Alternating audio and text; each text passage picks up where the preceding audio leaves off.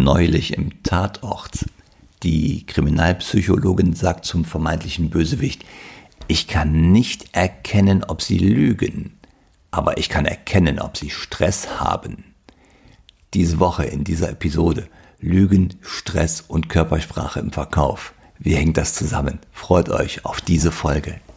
Herzlich willkommen zu Die Kunst, den Kunden zu lesen, dem Podcast für Körpersprache im Verkauf. Wenn du wissen möchtest, was die Körpersprache deines Kunden dir sagt und wie du im Verkauf davon profitieren kannst, super, dann bist du bei diesem Podcast hier genau richtig. Mein Name ist Mario Büstorf. Ich helfe Menschen mit direktem Kundenkontakt dabei, die Gestik und die Mimik des Kunden im Gespräch noch besser zu lesen um seine Motive zu verstehen und darüber noch mehr Umsatz zu machen. Und das Ganze mache ich praxisnah und ohne, dass du dicke Fachbücher wälzen musst. Und jetzt viel Spaß bei dieser Episode. Wie hängen Lügen und Stress zusammen? Warum erwähnt das diese Psychologin hier in einem Satz in dem Tatort? Wer lügt oder wer täuscht, der erzählt bewusst die Unwahrheit. Nehmen wir ein Beispiel. Wir haben in einem beliebigen Unternehmen eine Abteilung und in dieser Abteilung gibt es die Regel, dass derjenige, der den letzten Kaffee aus der Thermoskanne nimmt, auch den neuen Kaffee wieder aufschüttet. Jetzt möchte sich die Chefin einen Kaffee holen, ähm, kommt in die Kaffeeküche und findet genau die Thermoskanne leer vor. Da im fraglichen Zeitraum jetzt insgesamt nur drei Mitarbeiter in der Abteilung waren, also Mitarbeiter A, B und C, nennen wir die mal, muss einer von den dreien die Kanne leer gemacht haben, ohne neuen Kaffee aufzuschütten. Die Chefin schnappt sich jetzt die Mitarbeiter und befragt die Reihe nach. Ähm, die sitzen in einem Raum und jeder von denen sagt, nö, ich war das nicht. Also als ich kam, da war die Kanne schon leer. Jetzt befragt sie den Mitarbeiter noch einmal A, B und C, aber einzeln und zwar in ihrem Büro. Mitarbeiter C bleibt komplett ruhig und gelassen und versichert ganz glaubhaft, dass er den ganzen Morgen am Rechner gesessen hat und nicht mehr in der Nähe der Kaffeemaschine war. Das lässt sich auch relativ einfach überprüfen. Das heißt, er ist aus dem Rennen, er hat vermutlich erst einmal die Wahrheit gesagt. A und B bleiben über. A und B zeigen bei den Einzelgesprächen jeweils einen deutlich erhöhten Stresspegel und beiden ist diese Befragung sichtbar unangenehm. Also vermutlich einer von den beiden A oder B hat die Kaffeekanne leer gemacht. So, wie können jetzt Lügen und Stress zusammenhängen? Stresssignale, die wir gerade bei den Mitarbeitern A und B beobachtet haben. Warum bringt diese Kriminalpsychologin das in Verbindung? Wer lügt oder ähm, nicht die Wahrheit sagt. Lügen kann ja auch heißen, ich lasse einen Teil der Wahrheit weg oder einen Teil der ganzen Geschichte lasse ich weg, ich behalte Informationen vor. Der erzählt eine Geschichte, die so nicht seiner bewussten Wahrheit entspricht. Und bei jedem Nachfragen äh, zu diesem Hergang, zu dem Morgen dort an der Kaffeemaschine, muss die erfundene Geschichte, die jetzt nicht der Wahrheit entspricht, wieder ein bisschen ausgeschmückt werden, verändert werden oder angepasst werden, weil die Chefin immer wieder nachfragt. Sie fragt nach und um nicht aufzufallen, werden immer wieder neue Details eingefügt, damit die eigene Geschichte irgendwie glaubhaft erscheint. Und genau das erfordert eine enorme Gehirnleistung. Das ist die sogenannte kognitive Ladung. Das heißt, Parallel zum Ausdenken einer Lügengeschichte muss ich mir aber noch alle Details der Geschichte merken und auch noch parallel auf Widersprüche prüfen, ob das, was ich gerade erzähle, nicht vielleicht doch irgendwo eine Kante hat, wo die Chefin dann äh, einhaken könnte. Und das ist eine furchtbare Rechenleistung, die unser Gehirn in diesem Moment erbringen muss. Und das ist auch der Moment, diese kognitive Ladung, die dann Stress verursacht. Wenn wir die Wahrheit erzählen, haben wir diesen Stress nicht, weil wir müssen uns ja die Geschichte nicht ausdenken. Ja, dann wird man, äh, weil man die Geschichte wirklich kennt, weil man sie erlebt hat, kann man sie vorwärts, rückwärts und in allen Varianten erzählen, ohne dass jegliches Stressig, also dass äh, ein Stresssignal überhaupt aufkommen müsste. So, wie äußert sich jetzt dieser Stress? Der kann sich verbal und nonverbal auf verschiedene Arten und Weisen ähm, äußern. Das sind dann genau diese Signale, nach denen die Psychologin hier Ausschau halten würde. Und wenn sie diese Hinweise entdeckt, dann wird sie gezielt Fragen stellen, um den Stress natürlich noch zu verstärken.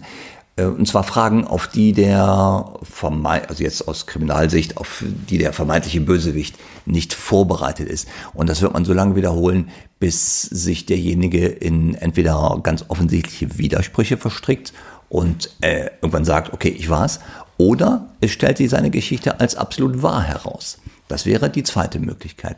Denn wir müssen auf eins aufpassen. Wenn wir äh, irgendeinen Sachverhalt auf Wahrheit prüfen wollen. Nicht jeder, der bei einer Befragung Stresssignale zeigt, der lügt auch. Das wäre ein ganz gefährlicher Schluss. In dem Kaffeebeispiel sind es zum Beispiel zwei gestresste Mitarbeiter, aber nur einer von beiden sagt nicht die Wahrheit. Stress kann zum Beispiel auch bei einem der beiden entstehen, weil die Chefin ihn potenziell überhaupt zum Kreis der Verdächtigen zählt. Also dieses äh, überhaupt unter Verdacht stehen, das löst bei vielen Menschen schon wirklichen Stress aus. Also Stress alleine ist kein Signal für eine Täuschung oder für eine Lüge. Und da ist noch ganz wichtig, auf eins zu achten. Es gibt nicht das eine Kriterium oder nicht das eine Merkmal oder den einen Parameter, der eine Lüge identifiziert. Es gibt eine Reihe von Informationen, also jetzt verbaler Art oder nonverbaler Art, die müssen wir sammeln, um uns daraus für uns selbst ein Urteil über die Wahrscheinlichkeit zu bilden, ob jemand die Wahrheit sagt oder gerade nicht. Das einfachste Signal, das wir wahrnehmen könnten, dass sich jemand dass jemand gerade täuscht, das sind die Worte. Also jemand widerspricht sich direkt und das fällt sofort auf. Das ist die allereinfachste, aber auch die allersicherste Art, eine Täuschung zu erkennen. Das wäre verbale Art. Worauf wir noch achten können, wäre die Stimme zum Beispiel. Die Stimme gibt Emotionen wieder. Es gibt dort einen direkten Zusammenhang. Und Emotionen spielen bei Täuschungen auch eine Rolle. Es gibt sogenannte Meta-Emotionen in diesem Zusammenhang. Das wären zum Beispiel jetzt hier für unseren Fall Trauer oder Angst, die Angst natürlich aufzufallen mit der Lüge oder Trauer, zum Beispiel, dass ich meine Chefin belügen muss. Ja, das wären solche Meta-Emotionen und die höre ich auch in der Stimme. Das wäre eine, äh, eine gute Signalquelle, auf die ich achten kann. Und dann haben wir natürlich die, den ganzen großen Bereich der Signale, wo der Körper dem Gesagten widerspricht. Die Stresssignale, was die Kommissarin hier äh, in dem Eingangszitat angesprochen hat, die geben uns einen wirklich guten Hinweis, Stress habe ich normalerweise nicht, wenn ich die Wahrheit sage, aber eher schon, wenn ich lüge tendenziell. Oder halt, ich muss aufpassen, dass nicht jemand an Stress gerät, weil ich ihn äh, zu Unrecht verdächtige. Also da muss ich äh, sehr, sehr sorgsam abwägen. Was ich aber in der Praxis schon mal wirklich häufig sehe, in Verhandlungen zum Beispiel, das sind die sogenannten emblematischen Ausrutscher.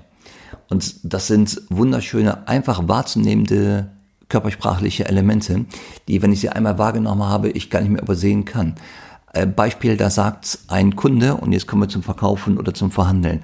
Ein Kunde sagt in einer Verhandlung, äh, ja, wir machen das, aber gleichzeitig beim Ja sagen schüttelt er unmerklich und ganz wenig den Kopf von rechts nach links. Und an so einer Stelle äh, hat gerade der Körper dem Gesagten ganz deutlich widersprochen.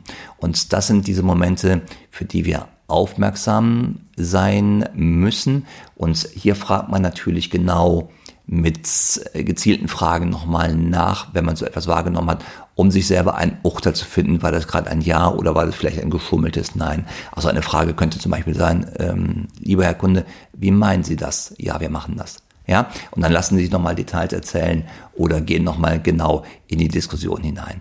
Also diese emblematischen Ausrutscher, die sind ein wirklich gutes Signal äh, für äh, dafür, dass der Körper gerade dem Gesagten widerspricht. Und das sind so diese Momente, wo es sich wirklich lohnt, nochmal nachzufragen. So, wenn ich nochmal zusammenfasse, das Eingangszitat von der Kriminalpsychologin war, ich kann nicht erkennen, ob sie lügen aber ich kann erkennen, ob sie Stress haben. Wenn wir das jetzt nochmal nehmen und prüfen, dann müssen wir sagen, ja, es stimmt. Punkt eins: ich kann nicht erkennen, ob sie lügen. Ja, ist richtig, weil es gibt keine hundertprozentige Wahrheit. Es gibt nur Signale, anhand derer wir uns eine Meinung bilden, wie hoch die Wahrscheinlichkeit ist, ob jemand die Wahrheit sagt oder nicht. Teil zwei: Ich kann erkennen, ob sie Stress haben. Ja, das stimmt auf jeden Fall. Stresssignale können wir wirklich gut erkennen. Dazu gehören die äh, sogenannten Adaptoren, die Beruhigungsgesten. Ja, also wenn ich nervös werde, dann fange ich entweder an, die Finger zu kneten oder mich an der Schulter, am Arm oder am Hals zu berühren oder mit der Kaffeetasse zu spielen oder halt als andere Form von Gesten, die Zeigegesten, die nehmen tendenziell stark ab, wenn jemand mit einer kognitiven Ladung unterwegs ist. Das heißt, wenn jemand bei einer Lüge sich die Geschichte immer wieder neu ausdenken muss, dann werden die Zeigegesten auch rapide abnehmen. Das heißt, auch Teil 2 der Aussage ist zu 100% richtig. So, wenn du jetzt mehr willst, und den nächsten Schritt gehen willst, dann werde Teil der Community. Klicke auf den Link in den Show Notes und sichere dir den kostenfreien Zugang zu unserer Know-how-Seite. Dort findest du neben den Show Notes zu jeder Episode noch weiterführende Links zum Thema.